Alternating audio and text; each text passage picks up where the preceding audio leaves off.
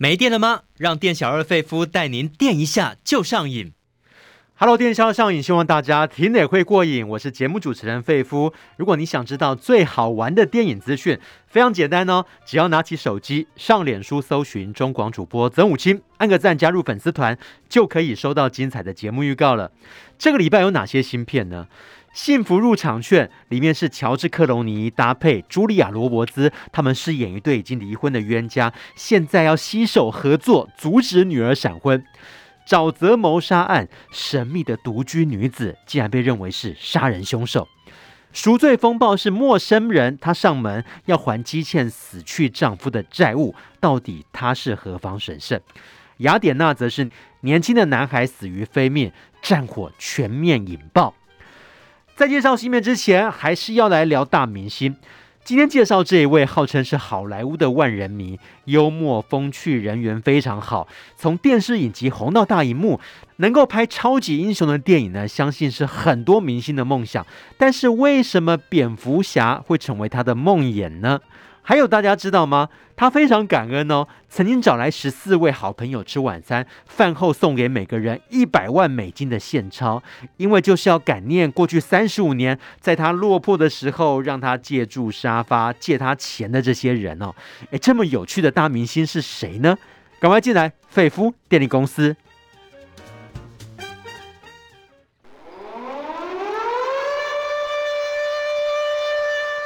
还在担心缺电危机吗？费夫电力公司给您最劲爆的电影大小事。好，今天要跟费夫一起揭开明星神秘面纱的是影评人弗洛阿德。Hello，阿德。主持人好，各位听众大家好。因为疫情的关系，我们还是用电话连线的方式跟阿德来连线，还是会介绍很多的好电影哦，所以请大家一定要把节目听完，最后也会推出孤注一掷大作战、抢救影片大作战，大家不要错过了。但在介绍新片之前，我们先来介绍明星。今天要介绍这个明星，我觉得上帝好不公平哦。好，你人长得帅就好了。但是他又非常的受到大家的喜欢，人缘非常的好，而且还有表演、编剧、导演的才华。乔治·克隆尼，阿德先来讲一下他的明星魅力。对，这位呃，可以说是好莱坞前一代的万人迷啦，是，但新一代的好万人迷还没出现。那呃，那他现在呢，已经六十一岁了，对，但是依然活跃于。呃，好莱坞，嗯，而且呢，他就是我觉得他运气是蛮好的。是，那虽然他小时候是生长在美国所谓的乡下，就是肯塔基州啦，对，但是因为他的父亲呢是电视的主持人，所以他从小就接触到。嗯，就是跟父亲会到摄影棚等等，他就对传播之类很有兴趣啦。大学他也念新闻系，嗯，呃，不过呢，他中学的时候大家都知道嘛，大家就会崇拜那些呃直棒啊或直男的这些 NBA 的选手，然后他也想说要去当职业运动员，没想到，而且他本来想他有参加那个辛辛那提红人队哦哦的选拔，没想到，呃，也应该也说是意想。意想得到了，但是他自己没想到，嗯。就红人队没有选他，嗯。因为其实优秀的职棒选手太多了，于是他终于觉醒自己不是当运动明星的料，所以他改当好莱坞明星。OK，那后来他就选择去好莱坞闯荡。他花了一整年的时间去试镜啊，找机会啊，然后住在朋友的小公寓里头。诶，他的第一部电影据说是跟查理辛搭档，可是好像没有公开发行哦。那到底他是怎么红起来的啊？对，就是那时候其实是蛮穷困的，虽然他人帅啊，那那人缘又很好。可是呢，像他这样的年轻人，好莱坞太多了，于是他也过了一段很穷困的日子。还好的是，一九七一年他开始就有机会演一些电视剧，但也都是一些呃不是太红的。影集呀、啊，要不然就是不是太重要的跑龙套的角色。是，直到一九九四年，嗯，哦，他终于迎来他人生事业的第一个春天，嗯、那就是急诊室的春天。不仅是病患的春天，对他来讲也是演艺路的春天哦。因为他在剧中饰演这个医师，哇，那个笑容啊，超迷人的哦，也虏获了许多女性观众的心哦，甚至获得艾美奖的提名呢。对，他饰演的这道格医生呢，片中就是一个花花公子啊，啊、嗯，但是小时候就单亲家庭，然后父亲家暴，就在母亲抚养中非常辛苦的成为了医生，但是他可能因为这样对感情就。哎，没有办法放真心啊！哎，好像有点像乔治克隆尼本人哦。嗯。那可是他是急诊科里面的儿科医生，他对于那种儿童病患非常有耐心，嗯、而且就是非常的感人呐、啊。嗯。然后他不过他只演到第五季，因为《急诊室春天》可是美国电视影集的长寿影集，一共有十五季，一直演到二零零九年。但是他才演了五季，因为他已经成为透过这个电视荧幕，成为全美的这种女性哦所认识的熟面孔。然后他就觉得说，哎，我不想一辈子只演电视影集啊，我想要去当电影咖。于是呢，他就是积极的去找了一些拍电影的机会。对，那接下来他拍了哪些片呢？像《恶夜追杀令》嗯，然后呢，跟蜜雪儿菲佛又主演了《一日钟情》，跟妮可基曼也有动作片《战略杀手》，就开始呢试着各各式各样的片型哦。大家一定会觉得，如果我接到超能英雄的电影，哇，不得了了，摇钱树啊，一气之间可能会爆红哦。但是这一部电影《蝙蝠侠四：极动人》啊。好像票房也不是那么的好，口碑更是糟到爆哦。甚至乔治克隆尼他也很自嘲的说，很后悔接下这个角色。对，一直被讥笑到现在了。对，前阵子他还讲说，我不是最差的蝙蝠侠，还有人在我后面，那就是班艾佛列克。那但是因为他跟班艾佛列克是非常要好的朋友啦，所以他就拿小班来开玩笑，他想。嗯对，他想小班应该不会介意，因为当年二零一一年他制片的《雅果出任务》，可是让小班非常的风光，赢得奥斯卡最佳影片。真的好厉害！你看呢、哦，他既然会表演，又会导演，甚至还会担任制片，真的可以说是多才多艺哦。那接下来我们来看他演的几部电影呢？我们现在从他演的几部电影。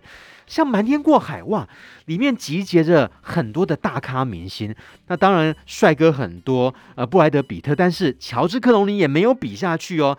我相信也是因为他人缘好的关系哦，大家都想跟他一起合作。对，嗯、因为蝙蝠侠式的惨痛经验，可能让他了解到，就是身为一个演员啊，你要控制你所演的电影的品质啊，是，可能你也要参与。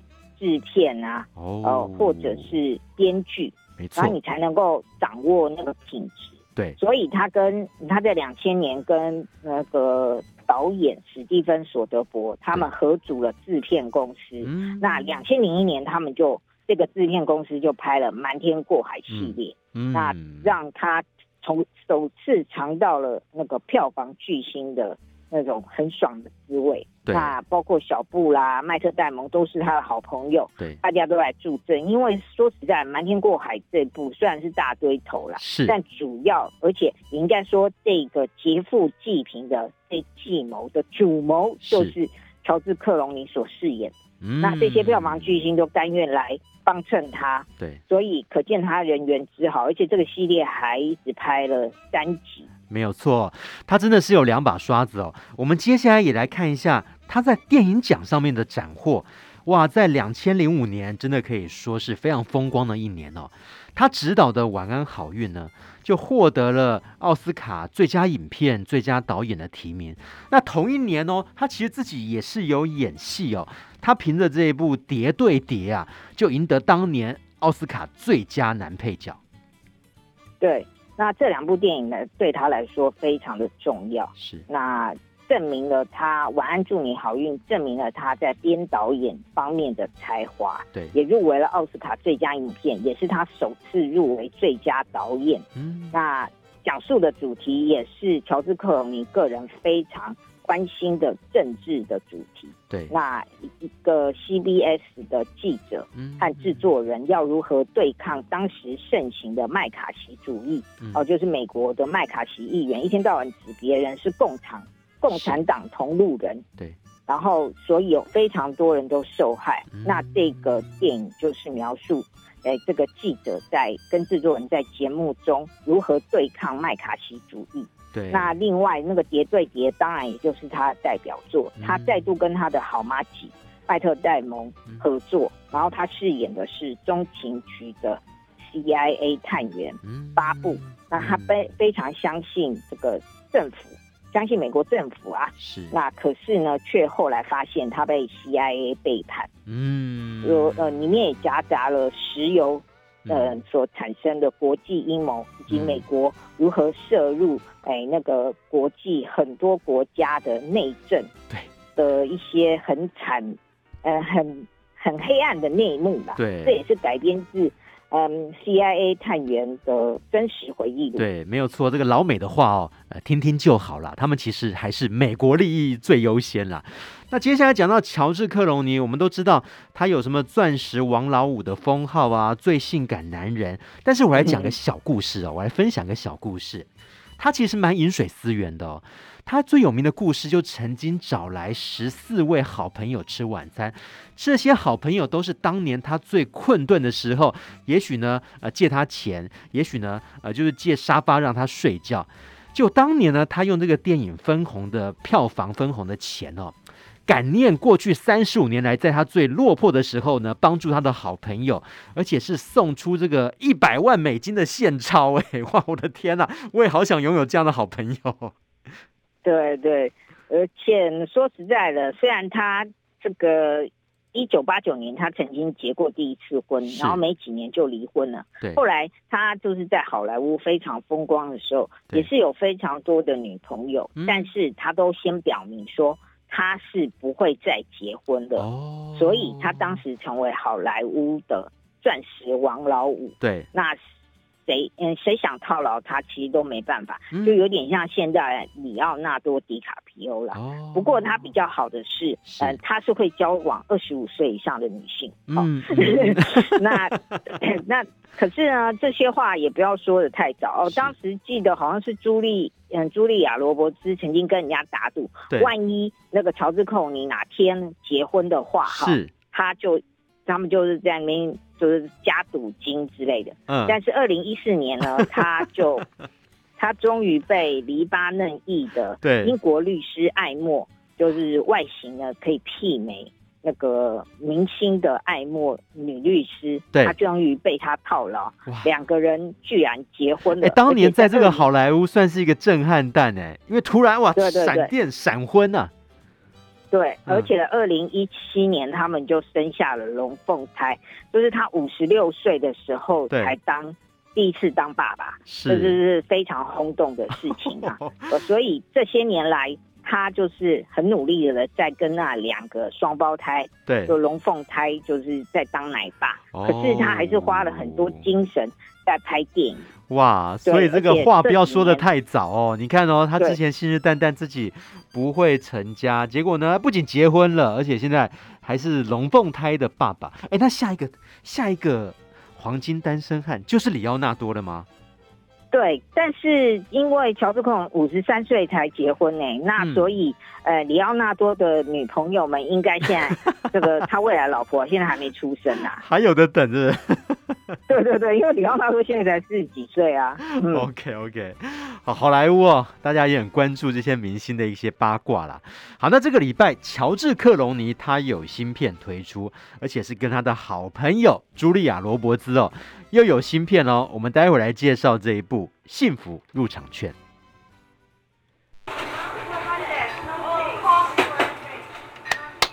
店小二，电影套餐怎么卖？只要你是瘾君子，免费招待都可以。当店小二碰到瘾君子，电影情报全部撒比苏。好，欢迎所有喜欢看电影、聊电影的朋友呢，加入店小二费夫金的电影餐馆。那也希望大家呢，赶快加入费夫的粉丝团，非常简单，在脸书上面搜寻中广主播曾武清就可以了。今天跟我一起长出的还有影评人弗洛阿德。我们先来介绍这个幸福入场券哦。求婚大作战的故事啊，大家其实看得太多了，要不要来看组婚大作战呢？因为幸福入场券呢就在讲这样的故事。乔治·克隆尼跟茱莉亚·罗伯兹呢，他们算是冤家，已经离婚了，结果再次相聚，只为了要破坏女儿的幸福啊！因为女儿即将要闪婚了，他们很担心，可能女儿会重蹈覆辙。阿德，你现在聊一下，你对那种一见钟情啊或者闪婚的看法，这个风险真的很高吗？对啊，就是因为双方还了解不清嘛，都不了解。呃，而且我觉得啊，乔治·克隆尼啊，现在会选择这种题材，因为他已经变成那种岳父的角色。是。那事实上，应该跟他也生了一对龙凤胎，他只有一个女儿，哦，他的那种焦虑感也是有关的。那而那再加上他本人就是花花公子嘛，以前是好莱坞的这种。杀手，他应该很了解说，嗯、哦，男人没几个好东西呀、啊，所以他这几年就是不论他自己导演的，比如说《永夜漂流》啊，或者是小班主演的《温柔酒吧》，对，都是以呃男人跟小孩之间的感，呃孩子之间的感情为主的。哦、那其实这次的幸福入场券更升格为哦，他们是哎、呃、就是离婚很久的夫妇，是。那呃，没想到这个大学毕业的女儿，嗯、哦，就是刚考上律师，是。那跟好那个闺蜜就很高兴，因为考上律师，大学毕业，呃，就是呃法学院毕业了，又考上律师啦，好不容易嘛，就是人生真的是非常辛苦的战斗，于是决定去巴厘岛对。度个假，对，那爸妈当然哦，虽然离婚了，但因为唯一的这个女儿，所以就到机场去。动机啊，希望女儿开心的完了以后回来就开始可以，就是持续自己的律师的工作。对，没想到女儿到巴厘岛，哇，居然爱上了当地一个，嗯，就是嗯嗯一个当地的一个男孩。哦，那而且爱上了也没关系，因为爱情嘛，哈、嗯，你常常谈了，呃，不久以后就就结束了。是，没想到女儿不但爱上了这个。男生跟他一夜情之后，对，居然决定就在度假的时候就决定要跟这个男生结婚。我的妈呀！而且定，而且要定居巴厘岛。我的妈呀！那女儿考上的是美国的律师，那女儿又在巴厘岛根本就没办法当律师啊。对，这个进度也超前太多了。你看看。本来是女儿希望她回国之后呢，可以开启她的一个人生哦，但没想到现在她就要结婚了。我们来聊聊这两个男女主角啊，这两两个老爸老妈，他们个性真的处不来吗？两个人接获女儿这个婚礼的邀请，结果在飞机上一见面，好像就开始针锋相对，彼此互酸呢。对，因为其实他们结婚的时候。嗯，茱莉亚·伯兹的角色是很年轻，当然这片子没有演呐、啊，没有演他们年轻的时候，只是从他们对话可以知道，那茱莉亚·伯兹就不顾父母的反对，就嫁给乔治·克隆尼所饰演的律师。对，然后他们结婚之后，五年五六年就离婚了。嗯，那从此他们两个只要因为小孩的时候一见面，就会一直唇枪舌战啊，互相冷嘲热讽，然后让女儿都受不了。呃，哎、欸，我很好奇哦，这种离过婚的夫妻啊，呃，嗯、面对你的前夫前妻，他们会比较什么？会会不会比说自己现在其实过得很好啊？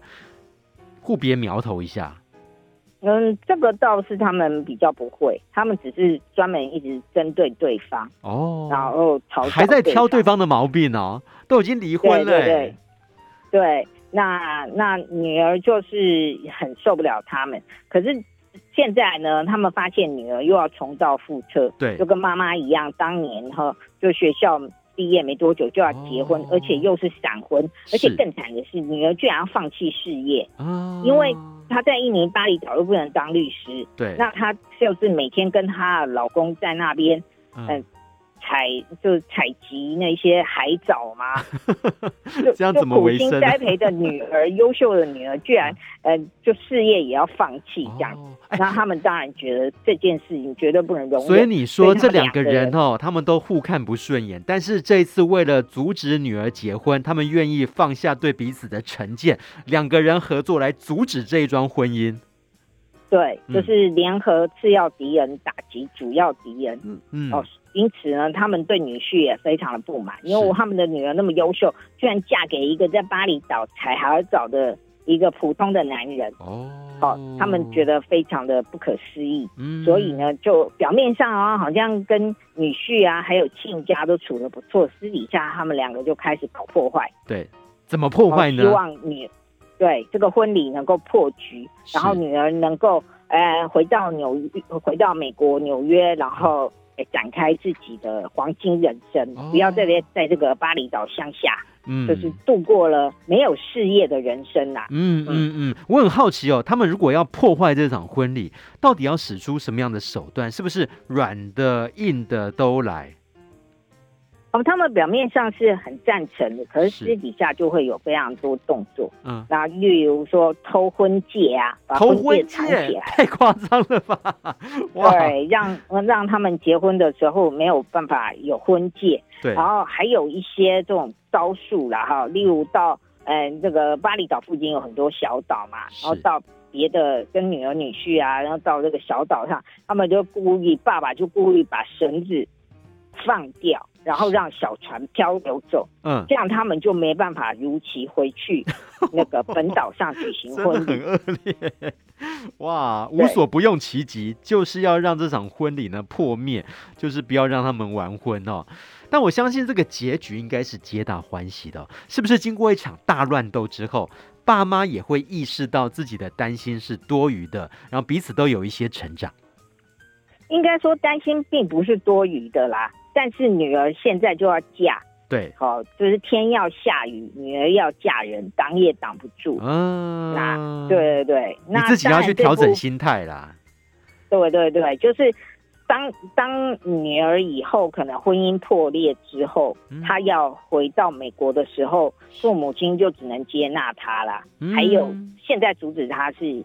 是没有用的，嗯，对，嗯，因为这实其实大家想想也也知道说，这实在是，呃，首先这是美国女孩跟印尼男孩结婚，然后美国女孩要放弃自己的事业，然后留在印尼的巴厘岛上面采海藻，是，你觉得这样婚姻可以维持多久呢？嗯，现实总是残酷的啦。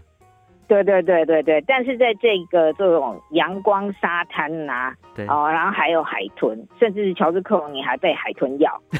对，可是海豚一般是不太会咬人的。反正这部片的剧本是这么写的，但是大家请相信，海豚对咬人是没有兴趣，他们不是鲨鱼。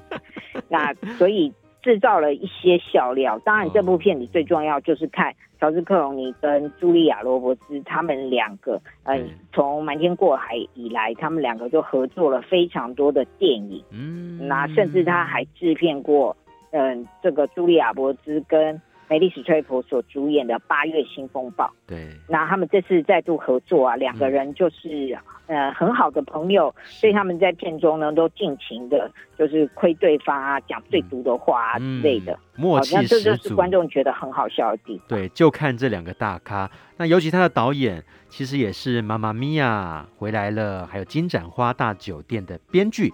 这些电影走的都是轻松喜剧风啦，所以说可能。呃，幸福入场券也是延续这样的一个步调哈、哦，延续这样的风格。好，那我们最后也给幸福入场券一个电影指数吧。大学毕业女儿要闪婚，爸妈很怒，三颗星。好，我们待会要介绍其他的芯片，不要错过了。节目的最后会有孤注一掷大作战哦，看看你的选择跟影评人的选择一不一样呢？我们待会见。欢迎大家回到电影下周上映，我是节目主持人费夫，也是中广主播曾武清，也欢迎大家加入脸书粉丝团。那么今天请到我们的好朋友影评人弗洛阿德，接下来介绍《沼泽谋杀案》这个新片，它是改编全球热卖超过六百万册，还蝉联二十五周纽约时报畅销排行榜第一名的小说《沼泽女孩》的电影哦。这个是在叙述美国在北卡。在沼泽边有一名神秘的独居女子，哎，阿德，为什么她会住在这里啊？她没有家人吗？难道不需要上学工作吗？哦，她这个背景是设定在一九六九年，嗯，好，那个年代可能包括警政户政啊等等的。都没有那么发达，再加上美国呢，就是地广人稀啦。对，那这里是描述一个，哎，应该算是那种越战的嗯退伍军人，然后他有那种战争创伤，哦、那于是他带着呃老婆呢来到这个北卡罗纳州的这个沼泽的附近，然后就在这。沼泽的深处盖了房子，住在那里，而且生了一堆儿女啊。因为当年比较没有避孕的措施啊，嗯那生了很多小孩。可是这个老公又有这种战争的阴影，所以有时候呢，呃，很怒的时候就会打老婆，再加上生了很多小孩。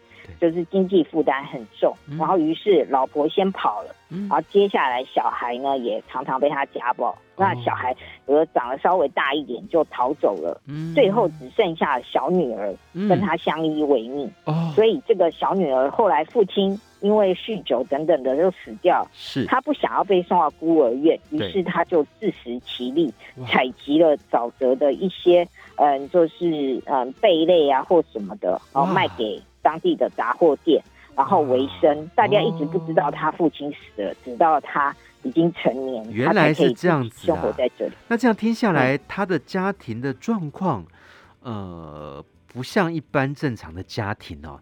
也就是说，他可能人际网络也相对的缺乏，非常封闭的环境。哎，外人是怎么看待这个女主角的？会把她当做怪物吗？嗯，因为大家也不常看到他出现，因为他顶多是采买了一些呃食物，或者是他他把他采集到的一些呃沼泽里的贝类或什么卖给那个镇上的杂货店的时候，他才会出现。那他平常都独自在沼泽生活。哦、那杂货店的老板呢，是一对黑人夫妇，是，然后那对黑人夫妇呢就。对他不错，因为大家也知道，一九六九年六几年的那个年代，美国的黑白冲突非常的激烈，是，而且当时黑人跟白人哦，不是都连坐车子都不能在一起的嘛？对，而且上厕所都有特别的地方，也不能够在同一个餐厅吃饭。对，对对对，念大学也不能，就黑人有黑人念的学校，白人有白人念的学校。嗯，那。所以黑人夫妻会很同情他，应该也是，嗯，他们都是被排挤的边缘族群嘛。嗯，那于是反正这个女孩长大了，那可是呢，这时候就是在这个镇上有一个男人，他一个年轻的男人，嗯，哦，他长得很帅啊，而且他有未婚妻，可是他居然死在沼泽里。啊！那这具尸体就引发了命案。那警方认为这个男生呢，呃，对，他是从高处的消防塔坠落而死。对，可是是不是有人推他下去了？嗯，那他们种种的调查认为就是这个沼泽女孩，因为沼泽女孩曾经跟这个花花公子交往过，他的嫌疑最大。然后现在犯罪的动机有可能是情杀。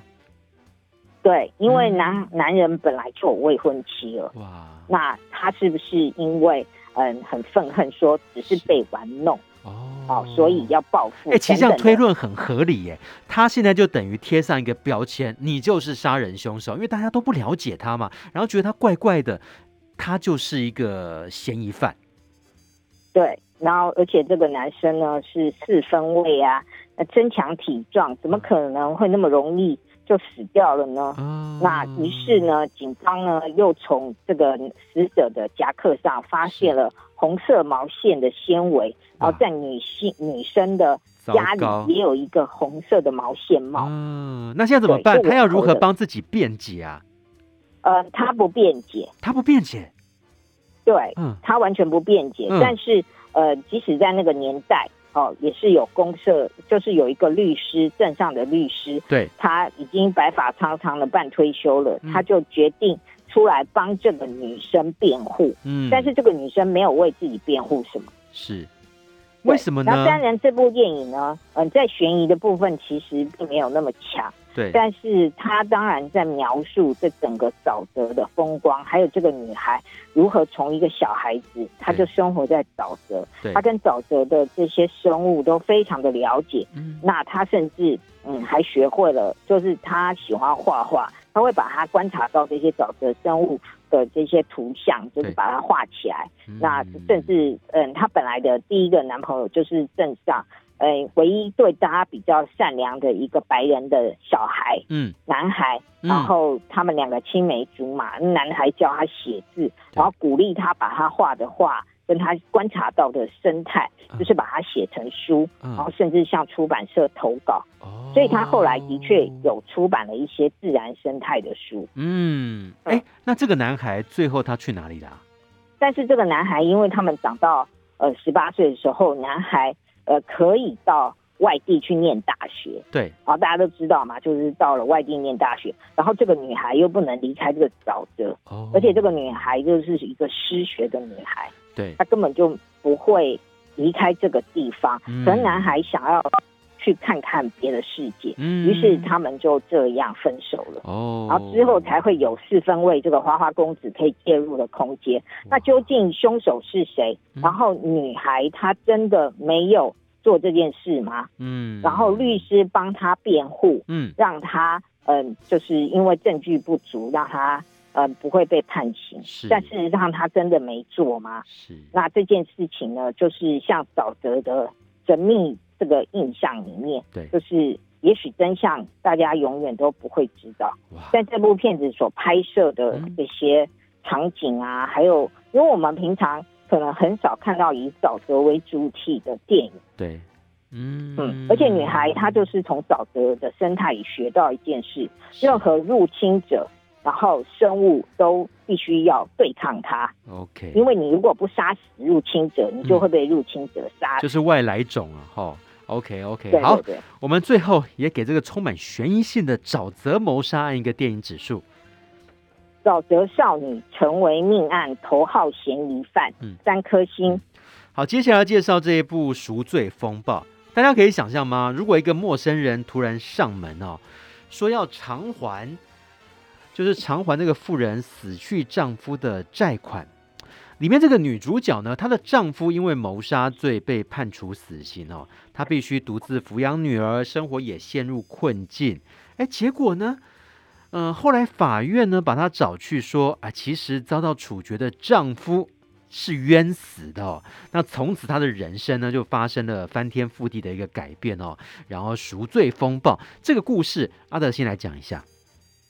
对，那这部电影呢是。导演是一位女性的导演，对，那她是在伊朗，我们很难看到女性的导演，是。哦，那是因为她后来去瑞典念书啊，嗯、念了电影，嗯，那这而且导演呢，就是呃，嗯，她还呃，玛丽亚姆莫卡达，事实上她也就是这部电影的女主角。哦，就是导演兼女主角，她就饰演了这个可怜的女人米娜。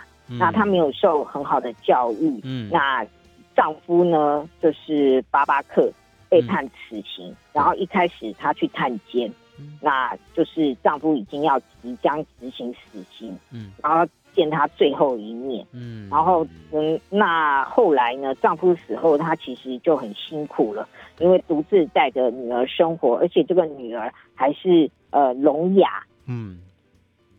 的的状况，那再加上这个伊朗的社会环境，对一个单亲妈妈就是非常的不友善，真的很不友善啊！不仅有歧视的问题，大家还知道吗？就是现在也是闹得非常热的国际新闻嘛，就是对伊朗有一个女人因为头巾没有戴好就被逮捕，那可能是遭到虐待致死，结果在伊朗各地啊引发各式各样的一个暴动潮，所以伊朗对于女性是非常不友善的。对，那他只能在牛奶牛奶工厂工作，嗯，那工作非常辛苦，然后又要抚养女儿，而且女儿不但是听障，女儿还不想要去上学，嗯，就造成他很大的困扰。对，然后他钱又不够，然后又欠房租，嗯，那房东太太对他不错，但房东就对他不爽，嗯，而且呢，小叔对他有好感，对，想要有点想要娶她，嗯。那他根本不想跟小叔，那公公又想要告他，想要把你孙女要回去，嗯，所以呢，他简直就是陷入了人生的重大的困境。他要对抗的东西好多哦，呃，还包括这个呃，就是这个体制，因为后来证明她的丈夫是冤死的，那她她要去打这个赔偿的官司吗？嗯、呃，政府说会给他一点点微薄的赔偿，但是他想要政府公开得到道歉。哦，要一个公道。但是政府怎么可能给你公开道歉呢？嗯嗯。那于是他就又要去告，是，就是要去告政府。哦、呃，这时候在他所有的环境对他来说都非常的困苦的时候，是，甚至房东还要叫他搬走。对。那他该怎么办？嗯，这时候出现了一位中年的男性，嗯、就叫雷萨，嗯，好像是上帝，而不是上帝，是阿拉派来的这个使者。天使一样，嗯，就是来跟他说：“哦，我是你老公以前的朋友，他在我以前很困苦的时候，你老公曾经借我一笔钱，嗯，那我现在知道他过世了，嗯，我要把这个以前欠他的钱还给他。”哎，可是一个陌生人上门要还你钱，他不会觉得怪怪的吗？没有啊，因为他也搞不清楚啊，嗯、而且他又不是来骗钱，他也没有钱啊，人家是要给他钱，嗯嗯，那他就觉得，因为他现在真的很需要钱啊，对，所以他就接受了这笔钱。哦，那可是，然后这个男的也对他很好，甚至对他女儿很好，在他们被房东赶出门的时候，这位男性就提供了一个以前自己的老家，嗯。啊、呃，让他们居住，嗯，然后他们母女有栖身之地。嗯，然后他就逐渐在这个男子的帮助之下，好像展开了新生活。他甚至又觉得，哎，这位雷萨先生真的人非常的好，是，那就是给他很多精神上的支持跟鼓励。嗯，那女儿好像也很喜欢他，看来他们好像有可能组成一个新家庭。对，可是这时候又发生了一连串的事情，哦、然后让我们知道，原来雷萨，嗯、呃。不是来还钱的，他是来赎罪的。哦，他是来赎罪，所以难怪片名取名为《赎罪风暴》，原来是这样子。那这部电影里面也反映了，当然是伊朗女性的困境。对，还有伊朗呢，呃，因为呃，他们呃，就是司法的一些不公，还有一些黑暗面。嗯，那再加上说，呃，里面呢，其实也蛮恐怖的。嗯，好，因为雷萨其实他就是。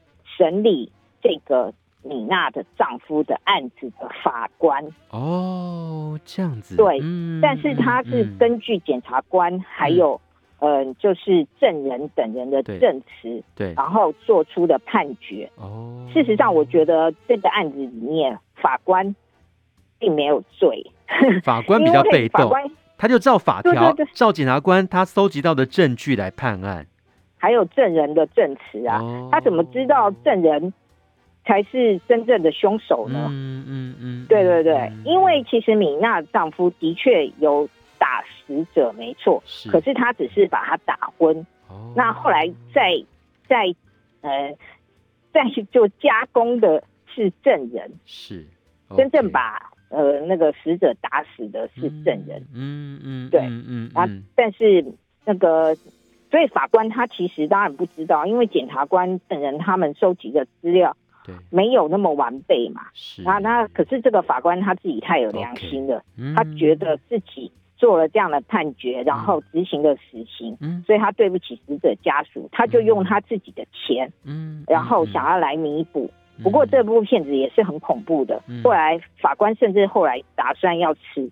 辞掉法官的工作，因为他觉得他不配当个法官。嗯、可是这时候，哎，伊朗的司法政呃机关居然召见他，嗯、还说他们还有派呃伊朗的 CIA 情报机构还会监控法官的行踪。哎，嗯嗯嗯，真的好恐怖哦！他你看他整个国家机器啊。对，而且他还会跟他说：“国家栽培你成为法官，嗯、你想要离开就离开吗？”嗯嗯嗯。嗯嗯天哪！啊、好，我们最后也给这个赎罪风暴一个电影指数吧。为丈夫申冤的寡妇四颗星。我们待会还要介绍最后一部新片哦，请大家不要错过了。你喜欢看电影，喜欢聊电影吗？欢迎大家回到电影一下就上瘾。我是节目主持人费夫。费夫的粉丝团，只要在脸书搜寻中广主播曾武清，按个赞加入就可以了。我们来介绍最后一部片哦。今天请到来宾是影评人弗洛阿德。雅典娜的故事呢，也算是人间悲剧。里面在讲年纪最小的弟弟哦，他故事发生在法国，无故惨死之后呢，哇，这些哥哥们的生活啊，顿时陷入混乱。因为这些哥哥呢，呃，他们也算是移民哦，有的是主和派的，有的是主战派的。他的这个故事发生在法国嘛？对，嗯，那当然是根据法国的一些真实的抗议事件，对，所以改编的。嗯，那他把这部电影呢命名为《雅典娜》。嗯，哦，当然是雅典娜是大家知道这是希腊罗马神话里面的战神。对，那但是在这部片中呢，除了战神的寓意之外，就象征了这个社区。哦，就是因为法国政府呢，而在一些不是市区的地方盖一些国民住宅，然后这些国民住宅里面住的就是以这些呃呃法国人民是法国人民没错，但他们多半都是呃收入比较差的。非裔移民所居住的社区。哦，所以雅典娜是一个社区的名字。哦。对对对，这样子。啊，社区非常的大，嗯，可能有那种十几二十栋这样子，嗯，然后都盖很高，嗯、然后里面就是就是那种社会住宅这样子，嗯嗯，好，嗯，那那这一起是因为这个小孩呢才十一岁。那他自己在外面的时候，突然来了三个警察，嗯，然后就对他拳打脚踢。嗯、哦，没有，他十三岁，嗯，就是十三岁的弟弟伊迪尔，嗯，那长得很可爱，可是就被这个打死，就穿着警察制服的人打死了。嗯，那这个影片呢，就是被上传之后，就引发了。非裔法国非裔移民的怒火。哦，啊，于是，在全嗯全法国各地，大概三十几个地区，就发起了那种抗议，然后要警方交出人来。啊，其实就也很像美国之前也是警方司法过当，把一个那个弗洛伊德。非对给杀死了。嗯，那于是啊，就致死。所以也在全美引发了暴动。那现在弟弟他惨死之后，那哥哥当然就很生气啊！难道不需要替弟弟找回公道吗？对，他们要求警方交出人，交出那三个警察。对，可是警方的问题是，他们查了所有的警察，就不是警察做的啊。嗯，他、啊、怎么交出人来？嗯，那那可是呢，三哥就认为说，哼，你们。警察就是互相包庇，对，所以三哥就是等于是成为这个雅典娜社区的领导者。嗯，他甚至是会跟大家说，把把冰箱拿出来，然后把冰箱就呃比较故障的冰箱从这个高楼上推下去，然后就有那个画面，有没有？嗯，然后他们还自己拍了，然后再放上那个呃这个 FB 呀、啊、IG 呀、啊、或等等的，然后给给很多的民众看。嗯、然后就是刺激大家这样子哦。那那二哥呢？他是一个哎，因为大家知道，在非裔移民，他们呃受的教育或者是他们的家庭环境没有办法好好栽培他们，然后二哥就去当兵，然后二哥是战争英雄，嗯，就是帮法国当佣，哎，当当那种军人啊，然后有建下战功，然后二哥就被军中赶快把他叫回来，说你弟呀、啊。在那个雅典娜社区呀、啊，现在已经号召很多人，然后引起暴乱。那你赶快去进去劝服你弟，叫他不要再这样子。哦，对，然后他回来，他是一个组合派，而且他等于是政府的军人嘛。嗯。哦，那更妙的是大哥在干嘛呢？哦，原来大哥也是在雅典娜社区。嗯。但是大哥呢，却是不想要跟政府对立，是因为大哥私下。跟一些警察勾结，他在做呃贩卖毒品跟枪械的生意。贩毒，嗯嗯，对啊，一旦暴乱这样的也会影响他的生意。嗯，所以这三个兄弟的心思完全不一样。欸、所以很妙哎，你看他们的立场哦，有比较激进的，嗯、然后有比较缓和的，希望可以和谈的，那有比较现实主义的，这好像就是整个社会的缩影啊。